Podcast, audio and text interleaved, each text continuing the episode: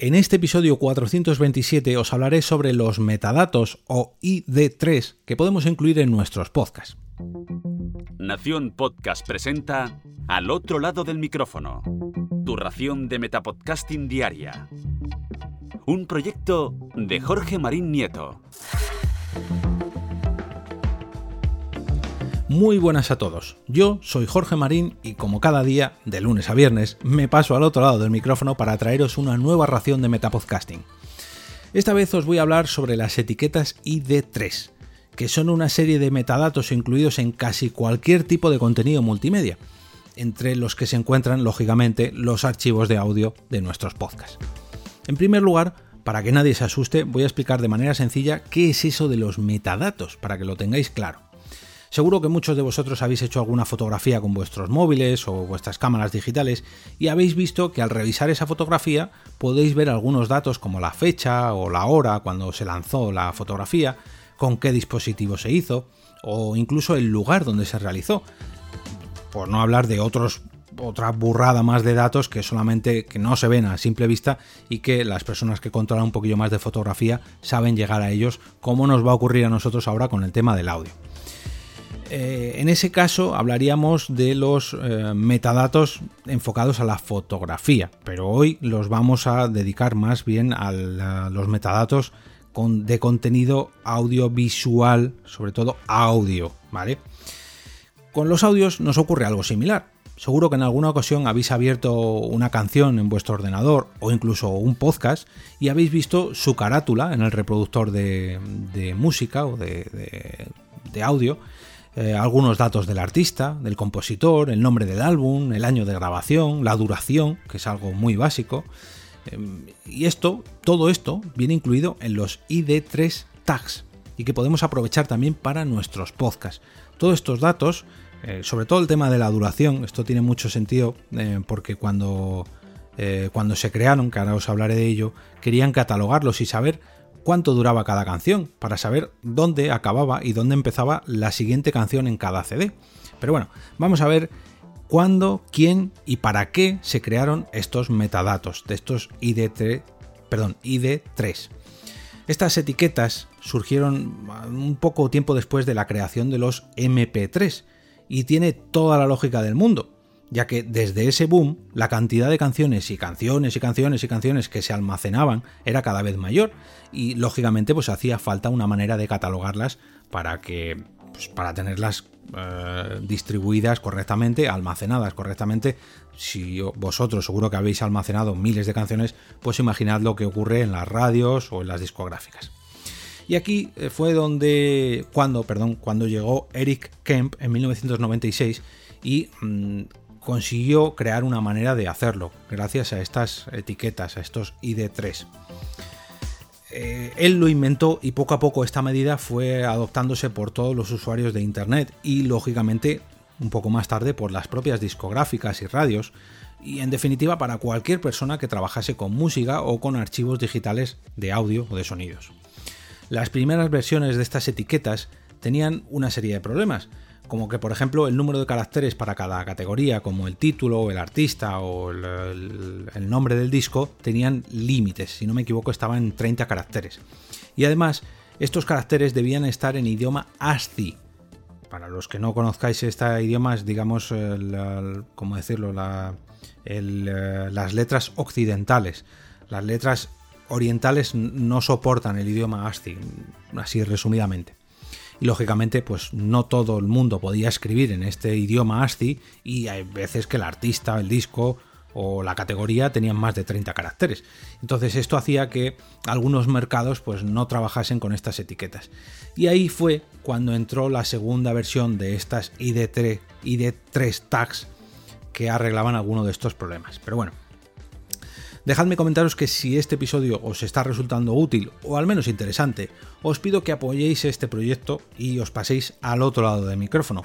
Para hacerlo, simplemente tenéis que apoyarlo mediante un café virtual entrando en jorgemarinieto.com barra café y con vuestra aportación obtendréis acceso al grupo privado de Telegram donde compartimos, debatimos y charlamos de herramientas como esta que os estoy comentando hoy.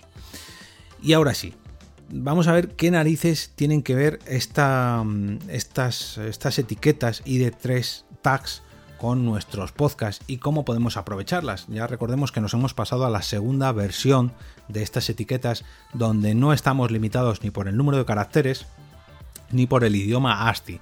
Ya podemos aquí incluir un montón de categorías y de, y de letras en nuestros, en nuestros metadatos de nuestros podcasts.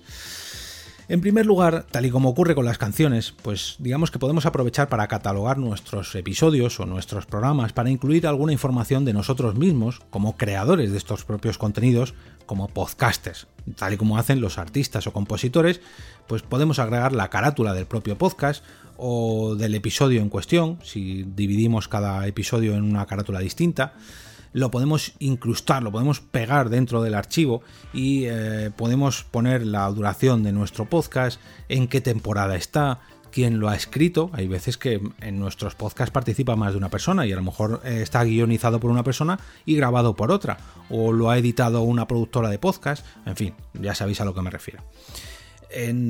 tenemos incluso un apartado de comentarios que yo suelo aprovechar siempre para poner ahí la página web original de cada proyecto eh, porque, oye, nunca sabes, ¿no? ¿Quién, quién va a encontrar estos archivos o dónde van a acabar estos archivos. Puede ser que dentro de unos años alguien se encuentre tu podcast y diga, ¿y este, ¿y este audio de dónde ha salido? Y si lo incluyes ahí en el apartado comentarios, pues es posible que alguien te descubra y se pueda poner en contacto contigo.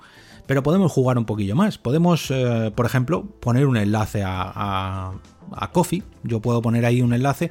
Si quieres apoyar el proyecto, pues entra en este enlace, jorgemarineto.com barra café. O el Patreon, si tenemos Patreon. O la dirección web donde tengamos un proyecto mayor, eh, como pueda ser nuestra propia página profesional. O bueno, no sé mm, se me ocurre así a bote pronto que podemos incluir una pista para hacer una especie de juego con nuestros oyentes mm, y dejar ahí una pista de una serie de pruebas o retos que digamos de viva voz en nuestros podcasts y que solamente los más avispados encuentren leyendo estos metadatos, ¿no? A modo de, de easter egg o de huevo de Pascua. Por último, también relacionado con todo esto, os voy a aconsejar revisar todos estos datos una vez que exportéis vuestros podcasts. Y es que mm, es un tanto peligroso cuando os descargáis música de internet o vídeos incluso ya que estos vídeos y esta música llevan sus propios metadatos y cuando lo importáis a vuestros proyectos, esos metadatos se pegan en vuestro proyecto. A mí me ha pasado muchas veces que cuando he exportado algún capítulo y lo he reproducido antes de subirlo a, la plataforma de Spreaker o a iVoox o a cualquiera de ellas, veo que la carátula ha cambiado y que tiene una carátula de estas de música, música free o, o que he puesto algún cortecito de algún vídeo de YouTube, de alguna serie o algo y esos datos se han importado dentro de mi propio audio, pese a que yo he grabado un podcast de dos horas y a lo mejor solamente he puesto 10 segunditos de un corte de vídeo, esos datos se han pegado en mi proyecto y a la hora de exportarlo los exporto con los datos de ese vídeo o de esa canción.